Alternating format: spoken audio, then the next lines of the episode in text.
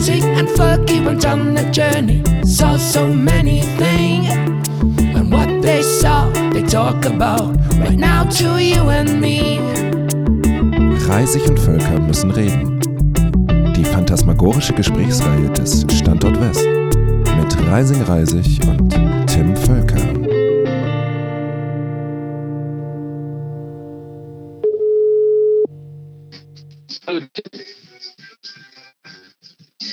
Tim? Ich verstehe dich nochmal. Du verstehst mich wohl nicht nochmal. Es ist so. Na gut, nein. Also ich kann das Fenster ein bisschen aufmachen, damit die kleinen, ja, kleinen Südkoreaner raus und reinfliegen können. Du hast der kleine Amerikaner, ne? Amerikaner?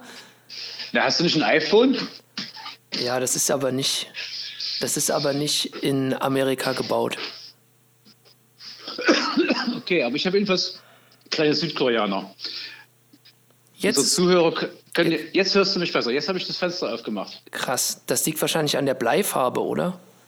Nee, nee, das liegt an dem Glas. Ich hatte mal Mr. Christian Wormsley, der war irgendwie äh, Ingenieur bei der britischen Armee als depressiven Patienten. Und der erzählte mir, dass diese Fenster das alles irgendwie abprallen lassen, die Funkwellen.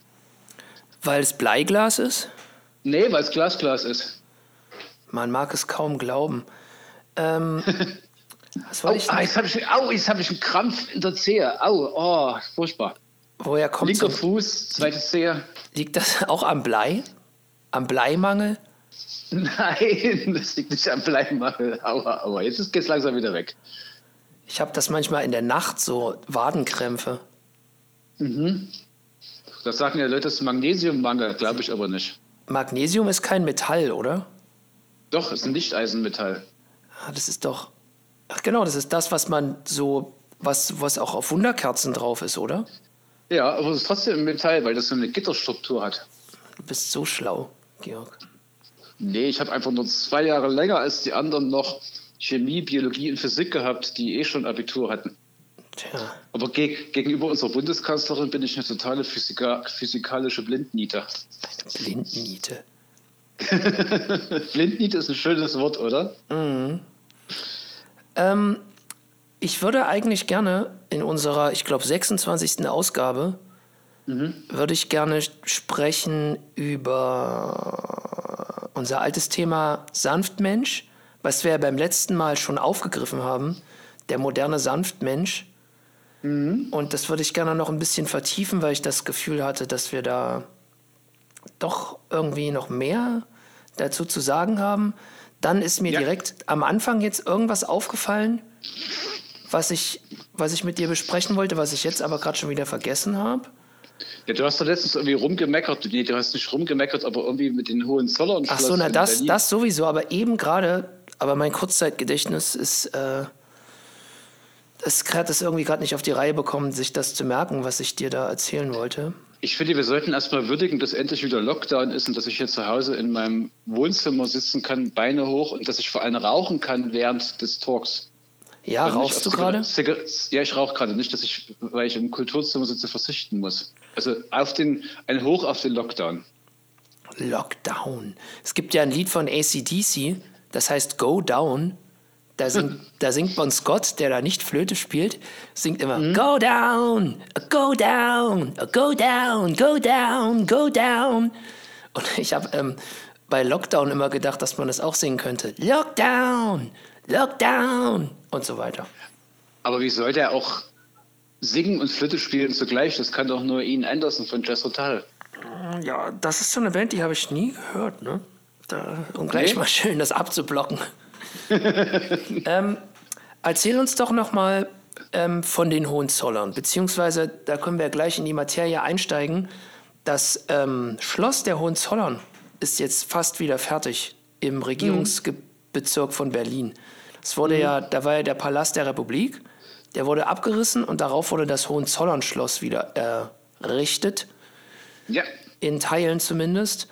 Und als ich das im Radio hörte, wie ich jeden Abend Radio höre, bevor die Deutschlandhymne kommt, die ich dann mit einer elektrischen Zahnbürste übertöne.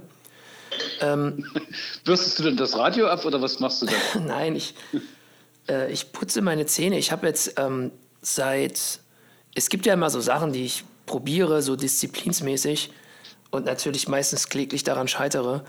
Aber seit, ich glaube, zwei oder drei Wochen schaffe ich es, mir abends die Zähne zu putzen. Und ich höre immer Radio abends, um die News vom Tag nochmal zusammengefasst zu bekommen. Und auf dem Sender Deutschlandradio, Deutschlandfunk meine ich, ähm, kommt immer dann 23.57 Uhr, nachdem die Presseschau zu Ende ist, kommt immer die Deutschlandhymne und dann die. Dann, schön, dann Freude schöner Götterfunken, genau. Genau, dieses, aber in so einer kakophonischen Version irgendwie, wo ganz viel übereinander ist. Und früher habe ich das immer so zum Einschlafen gehört, aber mein Tag-Nacht-Rhythmus ist irgendwie gerade so, dass ich da noch wach bin. Und immer wenn ich das zum Einschlafen gehört habe, diese Nachrichtensendung, bin ich aufgewacht, während diese Deutschlandhymne kam. Ja, weil du halt ein Deutscher bist. Ja, genau. Ich kam aber. Da, bist da lagst du sozusagen im Bett und hast die Hände an die äh, Schlafanzug-Hosennaht gemacht. Genau, und meine Sozialversicherungsnummer. Auswendig aufgesagt. Übrigens war das doch, als, als dann irgendwie diese Mauer umgefallen war, dann gab es so eine Aufnahme, so eine, so eine Schallplattaufnahme. Damals war der, der, regierende Bürgermeister von Berlin, der hieß Momper. Der sah auch aus wie Momper, so ein bisschen dick und kahlköpfig. Und dann haben die irgendwie auf dem Rathaus Schöneberg auf dem Balkon gestanden und das Deutschlandlied gesungen und waren aber offensichtlich völlig besoffen. Die lallen dann so das Deutschlandlied, wie so ein Trinkerlied. Die Aufnahme müsste man sich nochmal besorgen. Ähm, ja, das, das können wir machen. Ich muss jedenfalls sagen, dass ich auch irgendwann genervt davon war, von dieser Hymne, weil sie nämlich gleichzeitig doch einen so rührselig macht, so schön rührselig deutsch. Weißt du? Hm. Also das ist ja, das ist ja schon irgendwie eher so eine kitschige Melodie, denkend an die besseren Zeiten, äh, was uns hm. auch wieder zu den Hohenzollern führt.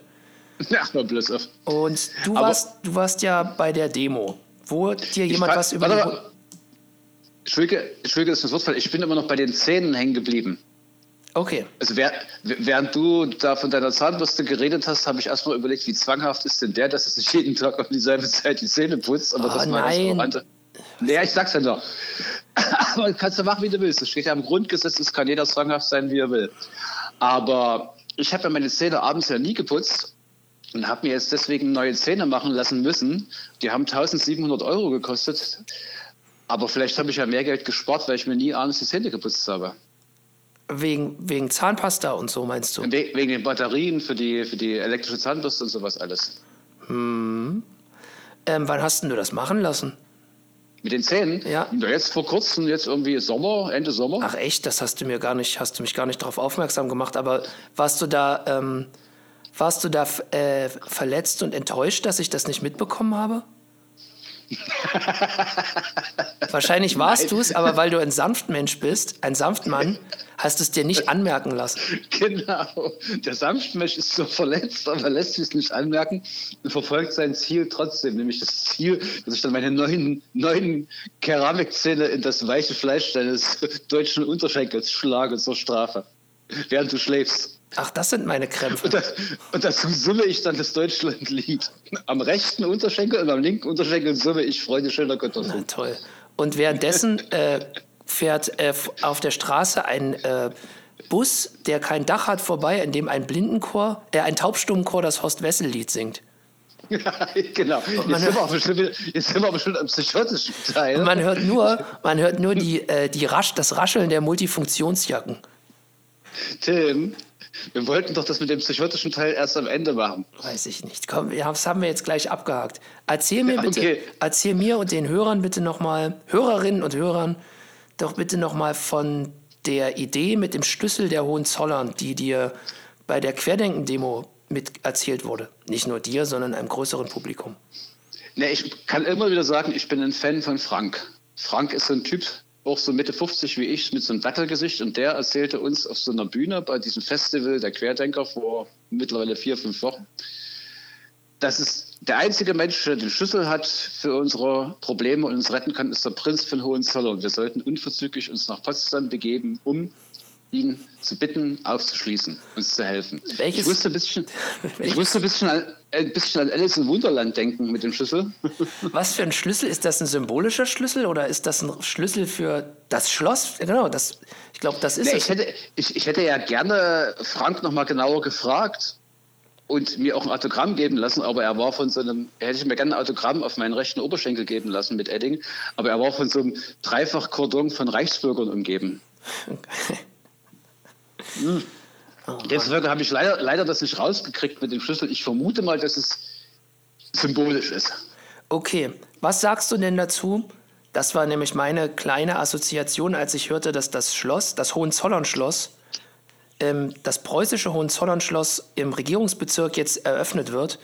Was sagst du denn dazu, dass Frank vielleicht genau diesen Schlüssel zu dem Schloss meinte? ich habe ja gestern gehört im Radio, dass er jetzt in diesem sogenannten Humboldt-Forum, wie das Schloss genannt wird, auch eine Installation haben über die Kolonialgeschichte und wie schlimm alles war. Ich weiß nicht, ich kann damit nicht so richtig viel anfangen mit diesem ganzen Unsinn. Ich finde das irgendwie komisch. Ähm, außerdem, ist das Schloss, außerdem ist das Schloss total hässlich.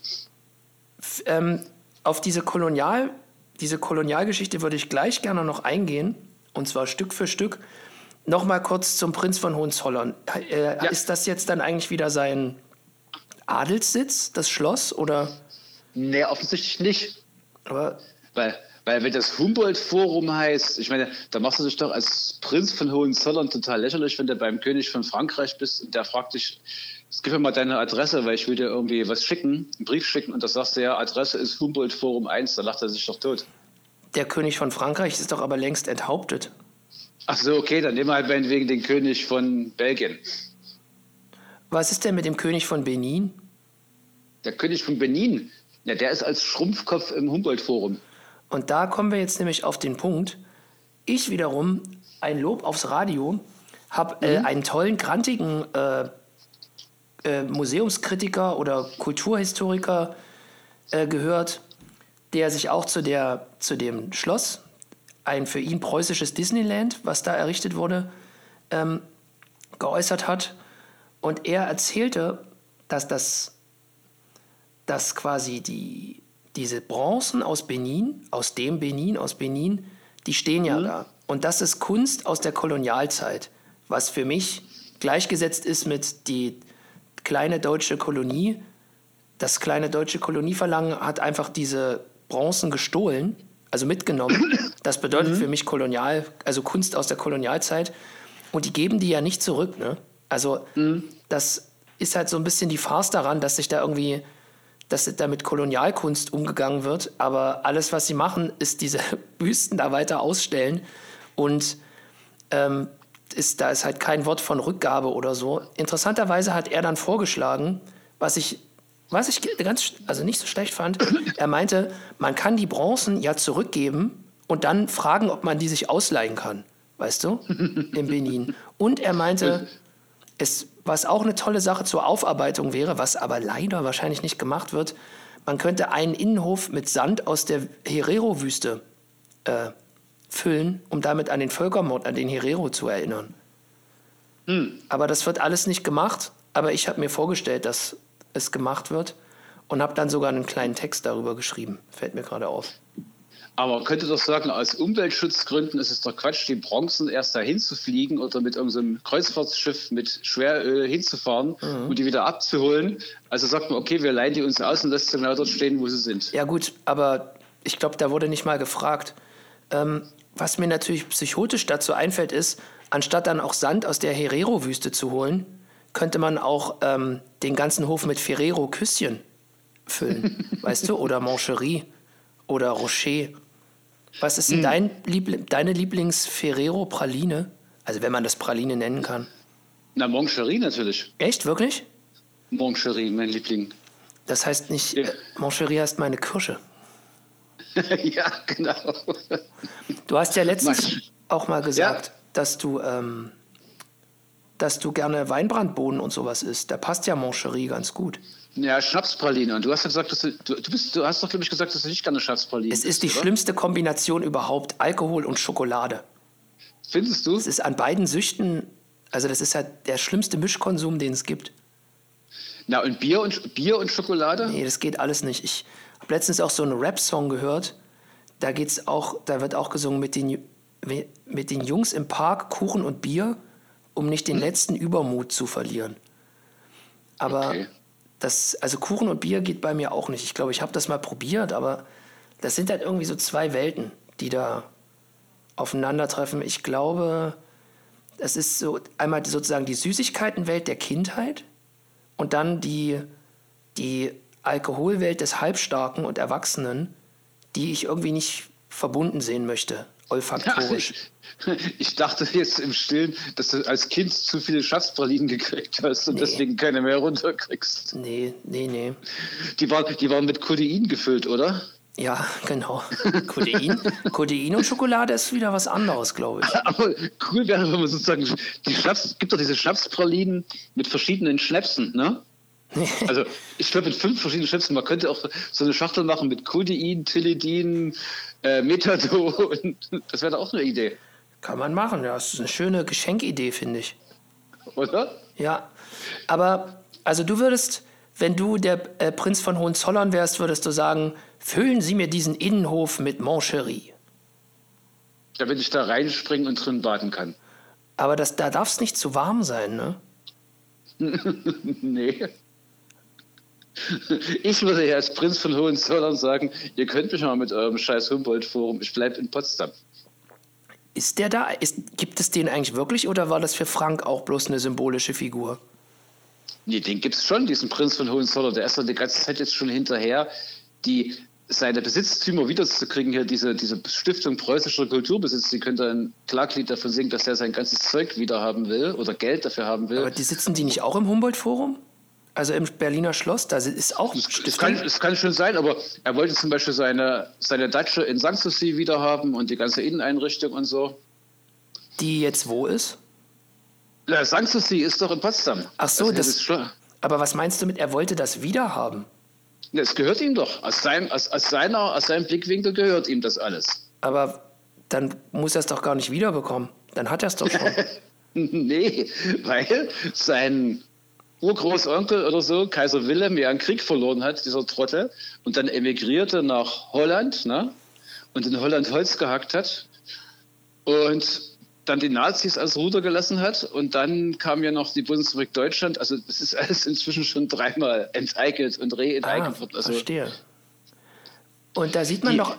Ja? Die Holländer haben ja total abgekotzt, weil der Prinz von Hohenzollern auch das Haus haben wollte, wo der Kaiser Wilhelm drin gewohnt hat, was aber eine nationale Gedenkstätte ist.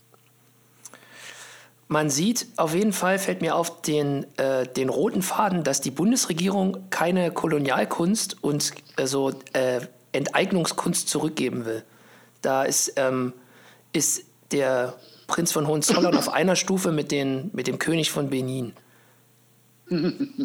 Ach so, du meinst, die werden beide diskriminiert? Ja, stell dir mal vor, Wegen- der Prinz von Hohenzollern wird auch enthauptet und sein Schrumpfkopf steht neben dem, von des, des König, neben dem vom König von Benin.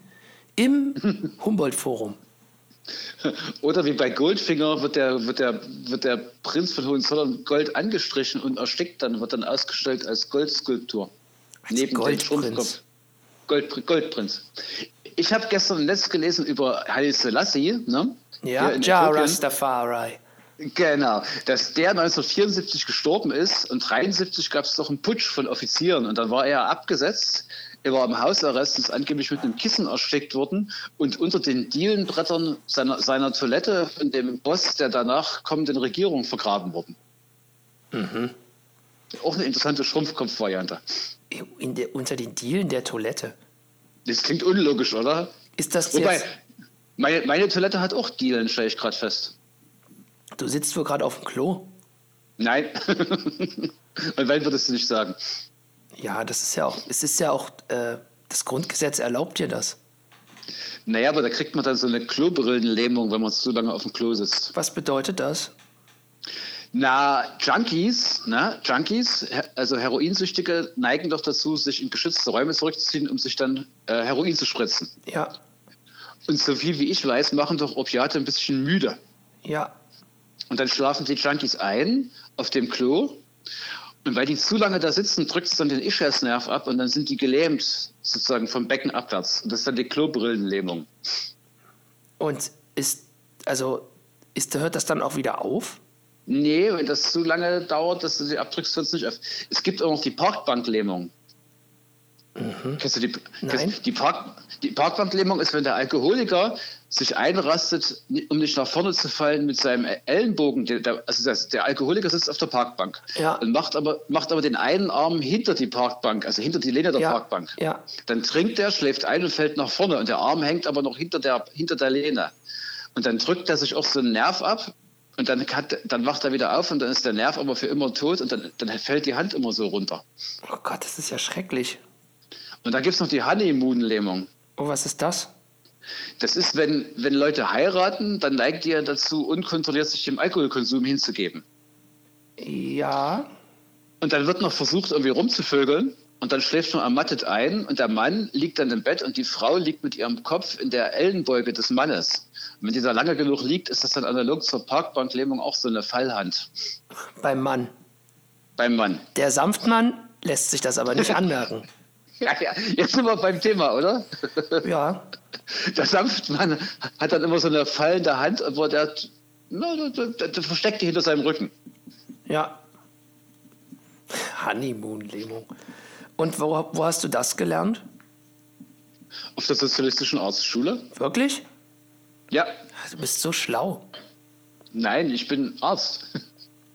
Ähm, hast du dich eigentlich in deiner Zeit, in der du in Äthiopien warst, auch wie so ein Kolonialherr oder Kind eines Kolonialherrn gefühlt? Meinst du jetzt die kürzere oder die längere Zeit, wo ich in Afrika war? Beide Zeiten. Die Vielleicht. längere Zeit, längere Zeit war ich ja in Guinea. Ah, Aber in Guinea war ich ja als Kind, da wusste ich ja gar nicht, was kolonial ist. Da war ich fünf Jahre, als ich dort war, bis zu meinem neunten Lebensjahr. Und da hatte ich halt russische, deutsche, polnische und chinesische Freunde. Aber wie ein Kolonialherr habe ich mich eigentlich nicht gefühlt, weil die DDR war ja auch nicht kolonialistisch. ja. Die war ja antikolonial. Was, was hast du da oder was haben deine Eltern da eigentlich gemacht? Ja, mein Vater hat Medizinstudenten ausgebildet und meine Mutter hat da im Büro gearbeitet von der Handelsvertretung von der DDR. Was macht man in der Handelsvertretung der DDR? Was macht die in Guinea? Das ist Bürozeug, eben halt. Die haben damals versucht, so Beziehungen herzustellen zu irgendwie den Chinesen, ob man da irgendwas einkaufen kann. Erdnüsse, Bananen, wisst ihr Geier was. Und Meerschweinchen, die auf Englisch ja Guinea Pig heißen. Aber die, Stimmt, stimmt, das gibt's auch noch. Nee, es sind wir aber nicht untergekommen. ah ja, Aber es gibt, gibt ja auch mehrere Guineas, darfst du mal nicht vergessen. stimmt, es gibt ja auch Neuguinea, Guinea. Und, und Äquatorialguinea gibt's auch noch. Interessant. Okay, erste längere Zeit, also keine Kolonialanstrebungen deinerseits. Und Äthiopien, in Äthiopien kommt der Verdacht gar nicht auf, weil das das einzige Land ist in Afrika, was ja nie Kolonie war. ja. Also weil die, die Äthiopier, wenn du da in Äthiopien rumfährst, sie haben auch irgendwie keinen Hass auf die Weißen, weil brauchen sie ja nicht, weil die waren ja nie kolonialisiert. Aber wie erklärst du dir dann eigentlich, dass äh, die Preußen damals sich einfach diese, äh, diese Bronzen, diese Benin-Bronzen mitgenommen haben? Wieso macht man das eigentlich? Naja, das ist ungefähr die gleiche Frage wie, wieso macht man das eigentlich nach 1990, dass wenn da überall die, die Fabriken offen stehen, dass man einfach reingeht und sich Sachen mitnimmt? Es liegt halt rum. Ich denke, das lag halt rum. Ich denke, die, die, die gab es eben halt, diese Benin-Bronzen. Ich war, ich, war, ich war mal in Moskau gewesen, habe einen Freund besucht, 1991, der zeigte mir so eine Kirche, die war zugerammelt und zugeschlossen. Eine alte kleine Kirche am Rand von so einem Flohmarkt. Und da drin war ein Riesenstapel bis um die Decke mit alten Büchern. Und er erklärte mir, dass es Bücher sind, die damals die Rote Armee 1945 aus Deutschland weggeschleppt hat. Er hat wieder reingeschmissen, die Tür zugeschlossen und nie wieder reingeguckt. Ich meine, warum nimmt man irgendwas mit, weil es rumliegt? Ja, Und ich vermute mal, als unsere Urgroßväter fertig waren mit Benin, da gab es da keine Leute mehr, aber noch jede Menge Gelümpe, was rumlag. Und wie ist das dann, wie würdest du es denn handhaben mit Sachen, die du mal irgendwo mitgenommen hast, wenn jetzt jemand kommt und sagt, äh, entschuldigen Sie, das gehört mir, ich würde das gerne zurückhaben. Würdest du es dann zurückgeben? Ich glaube schon. Vor allem überleg mal, sowas Absurdes wie Bronzen aus Benin, das ist ja quasi unverkäuflich auf irgendeine Art und Weise. Ich meine, gut, man kann die einschmeißen und kann irgendwie eine Statue draus machen. Oder eine Kanonenkugel, aber sonst. Oder man kann den Prinz von Hohenzollern damit umschmelzen mit Gold. Oder mit Bronze. Genau. Aber irgendwie kam, waren die Deutschen offenkundig nicht in der Lage, die, diese Dinger zu Geld zu machen, also können sie doch eigentlich auch wieder zurückgeben. Eigentlich schon, ja. Also ich fand die. Es, es kostet doch einfach auch nur Geld, die aufzubewahren. Ja, wieso? Die müssen doch bloß rumstehen. Naja, aber da musst du jemand bezahlen, der drauf aufpasst. Da musst du immer mal abstauben, mit den reden und die streicheln und die Heizung nicht so aufdrehen, aber auch nicht so kalt machen. Das ist alles anstrengend. Ja, das, da hast du recht. Also ich fand ja die, wie die bereits erwähnte Idee von dem, von dem Kritiker, die zurückzugeben und dann zu fragen, ob man sie als Dauerleihgabe bekommt, finde ich, finde ich gut so. Aber die BAD scheint kein Sanftmann zu sein. Aber was ich nicht verstehe, ist, was überhaupt der Mehrwert ist, wenn ich in einem Hohenzoll, in einem, in einem Fake eines Hohenzollern-Schlosses, das Humboldt-Forum, in einer putzligen Hauptstadt eines seltsamen Landes, mir Bronzen aus einem Land angucke, was es gar nicht mehr gibt. Also das stellt doch in mir jetzt keine Verbindung zu irgendwas her. Ja, ich glaube, wenn ich es richtig verstanden habe, soll das Humboldt-Forum und das neue Hohenzollern-Schloss, ähm, das Schloss der Republik, soll irgendwie die, die äh, Weltoffenheit der Stadt Berlin und der Bundesrepublik Deutschland demonstrieren. Deshalb Okay, stehen, die- stehen die geklauten Bronzen darum. Indem ich mir, in, und indem ich mir halt irgendwelche Bronzen angucke, die wahrscheinlich rein künstlerisch in mir persönlich, vermute ich mal, nichts auslösen. Weil ich wahrscheinlich so ein fürchterlicher Ignorant bin, keine Ahnung. Ja, naja. Ähm, ich stehe der ganzen Sache auf jeden Fall mit hohem Interesse, aber auch also mit Verwirrung gegenüber, weil das irgendwie das, was sie da wollen, entspricht nicht so ganz dem, was scheinbar irgendwie gerade gerade da rauskommt. Also ich denke halt die ganze Zeit an diese geklauten Bronzen und den Innenhof voller Mancherie.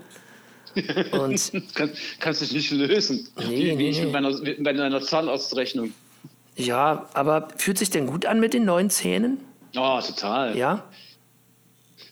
Die sind ja aus, aus Keramik. Die klappern ja richtig im Mund, wenn man drauf rumbeißt. Kannst du die rausschrauben oder sind die fest?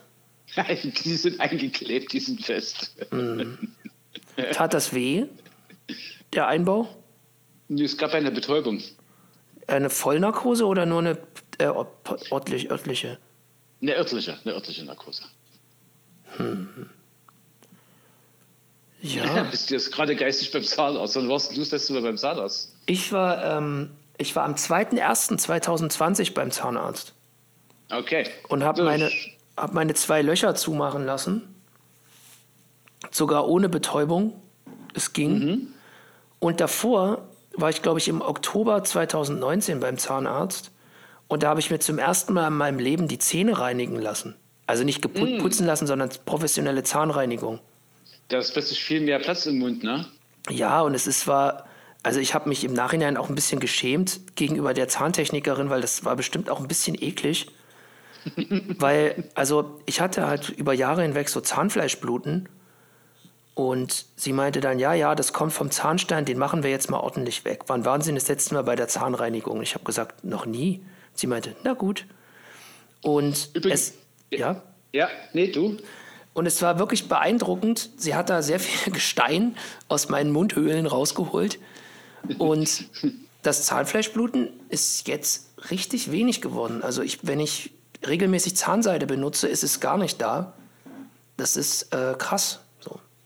Ja. Übrigens habe ich, während wir hier telefoniert haben, in meinem Handy Benin-Bronzen eingegeben.